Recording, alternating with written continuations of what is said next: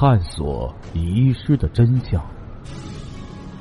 这里是《刑事案件奇闻录》，我是欢喜杰生。时间：一九四五年，地点：重庆。案件进程：姬熙宗多年的特工生涯早已使他懂得了“利用”二字的妙处。他没有对上司汇报说郑平如只是个被利用的人员，而是称他为运用人员。他自认为这已经对郑平如很是抬举了。接下来继续为您解密《刑事案件奇闻录》第二十六号档案《乱世女杰》第三集。季熙宗成了政府的常客。每次来访，郑伯伯、郑伯母都喊得亲热。渐渐的，郑氏夫妻对姬熙宗产生了好感，觉得他文武兼备，人才难得呀。他们也看出来了，姬熙宗对女儿有意。虽然年龄上有些不相当，姬熙宗比女儿至少要大十岁，但长相年轻，又称得上是一表人才。因此啊，心里也早就同意了。而郑平如呢，更是敬重姬熙宗有勇有谋，并且有一腔爱国热情，心里暗自为自己的美满姻缘而欣喜。这一日，二人相见，姬熙宗突然又向郑平如布置了一项特别任务：想办法走进沪西杀人魔窟。救出军统特工人员熊建东。熊建东，浙江省新昌县人，青年时代曾留学日本士官学校，后加入国民党，成为军统内的一员猛将。抗战爆发，他被任命为国民政府军事委员会别动军淞沪特遣分队队长，并兼嘉定。昆山、青浦等六县游击总队，又称忠义救国军总司令。一九三九年三月，他在上海被日军抓捕，并关进了沪西杀人魔窟。那沪西杀人魔窟是指什么地方呢？它是日本侵略军与汪伪政府合办的特工总部，因为位于吉斯菲尔路。今天的万航渡路七十六号，因此被人们简称为七十六号。这里铁门沉沉，戒备森严，各色刑具应有尽有，真比魔窟还要恐怖啊！这样的鬼地方，叫郑如萍一个年纪轻轻的弱女子怎样走进去呢？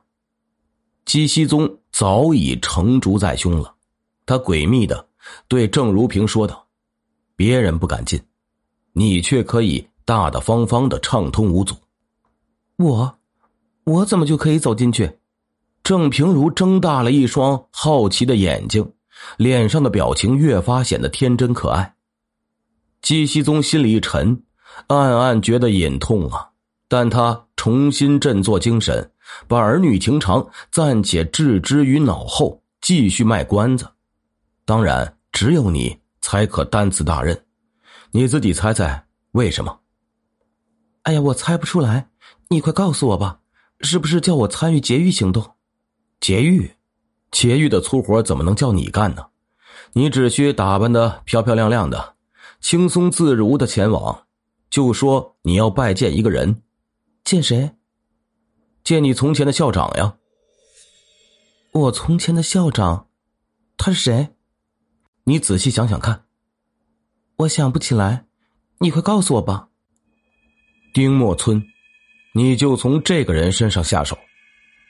丁默村，郑平如想了很久，才终于想起几年前他在读明光中学时，校长确实是名叫丁默村。这个校长如今怎么会在七十六号啊？姬熙宗告诉郑平如。可别小看了你的丁校长，他如今是杀人魔窟的魔头，掌握着生杀大权。原来丁默村也曾是军统人员，曾任军统第三处的处长，后来他投入日本人怀抱，与另一个军统的叛徒李士群一起组建了七十六号特工总部，被汪精卫任命为总部的主任。虽说是当年的校长，但是这么多年没见，物是人非呀。他怎么可能还认识几年前的一个普普通通的学生？郑平如向姬熙宗提出心中的疑虑。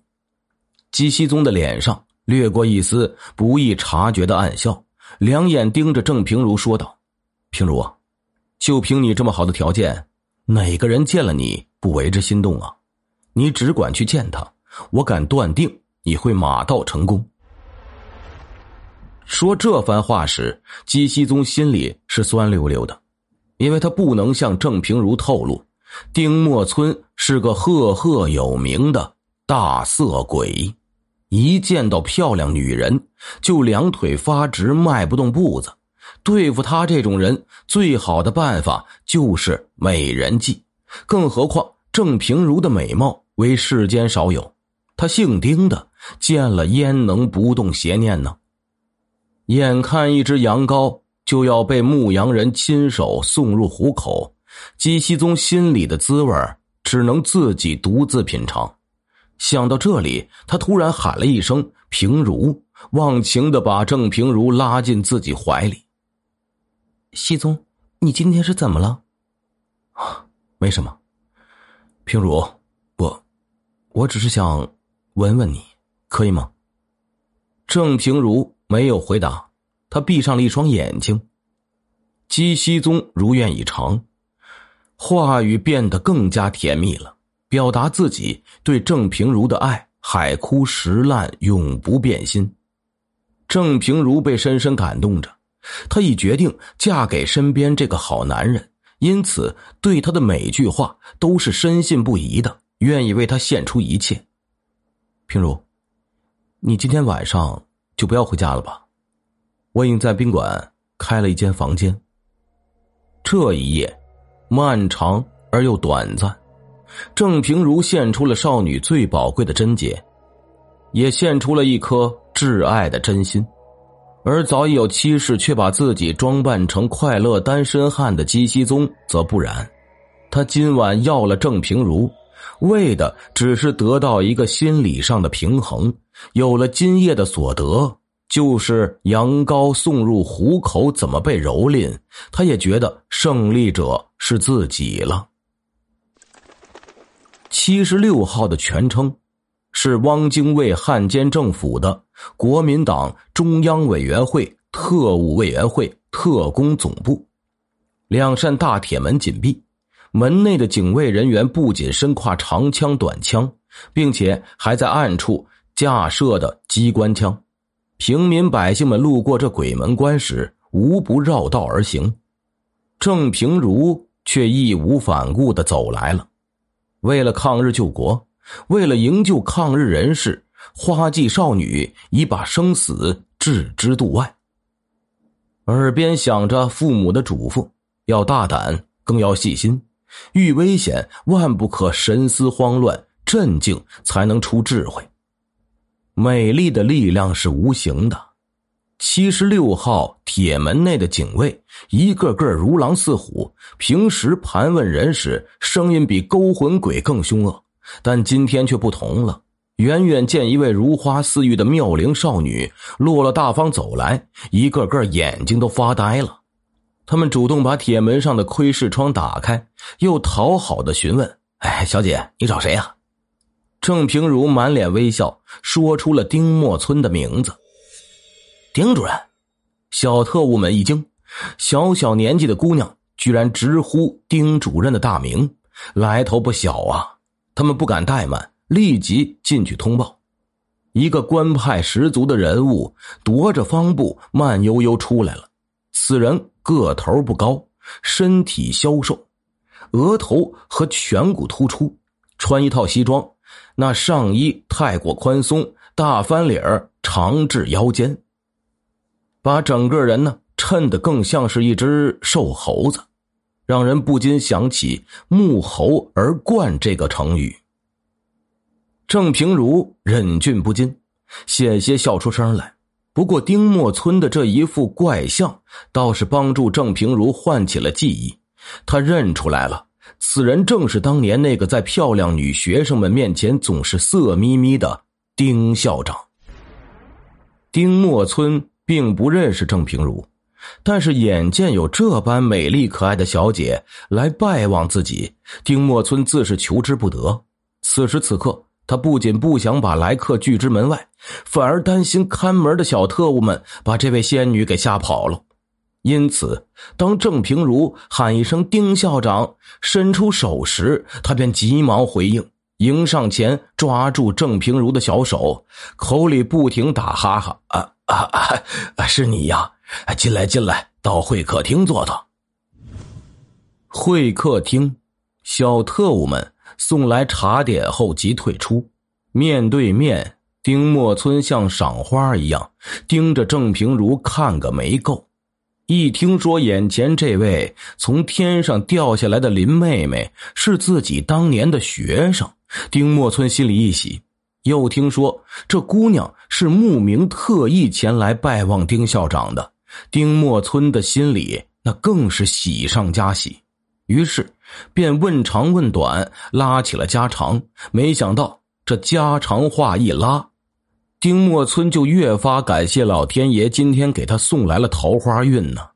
原来这位小姐出身名门，父亲如今在江苏高等法院上海分院任职，母亲是日本人。丁默村心里的算盘珠子噼里啪啦的拨响了。这么美的尤物，又是大家闺秀，我怎么才能得手呢？况且他有一半的日本血统。通过他的关系，我巴结日本人，不是更添了本钱了吗？这个被称为“老狐狸”的老特工，做梦也没想到林妹妹竟是中统派来的特工人员呢。郑平如也懂得欲擒故纵的道理，一杯热茶还没喝完，就起身告辞。丁默村哪里舍得一再挽留，却留不住。便恳求郑平如常来走走，千万别忘了丁校长。郑平如点头说：“好吧，丁校长，我过两天就再来看你，你可不要把我拒之门外哟。”丁校长期盼着漂亮学生兑现诺言，再次光临。果然，郑平如没有食言，成为丁默村的常客。丁默村呢，便主动献殷勤。询问郑平如有什么事情，说出来，丁某愿出力。他关切的问道：“你现在的学校不是内迁了吗？既然你不能继续读书了，何不先找一份工作做做呀？这事儿我可以替你帮忙。”郑平如回答说：“找工作的事儿我先不急，倒是有一件小事儿想麻烦丁校长，不知校长您赏脸不赏脸？”有什么事啊？你尽管吩咐吧。我有位大姐是我家多年的朋友，她有件事想让我带她来对你说说，你看可以吗？又是一位女客人，见一见有什么不可以呢？丁默村忙点头，你只管带她来见就是了。陪同郑平如来见丁默村的不是别人。他就是熊建东的夫人唐义军，唐义军自有少妇的风韵，同样照得丁默村眼睛一亮啊。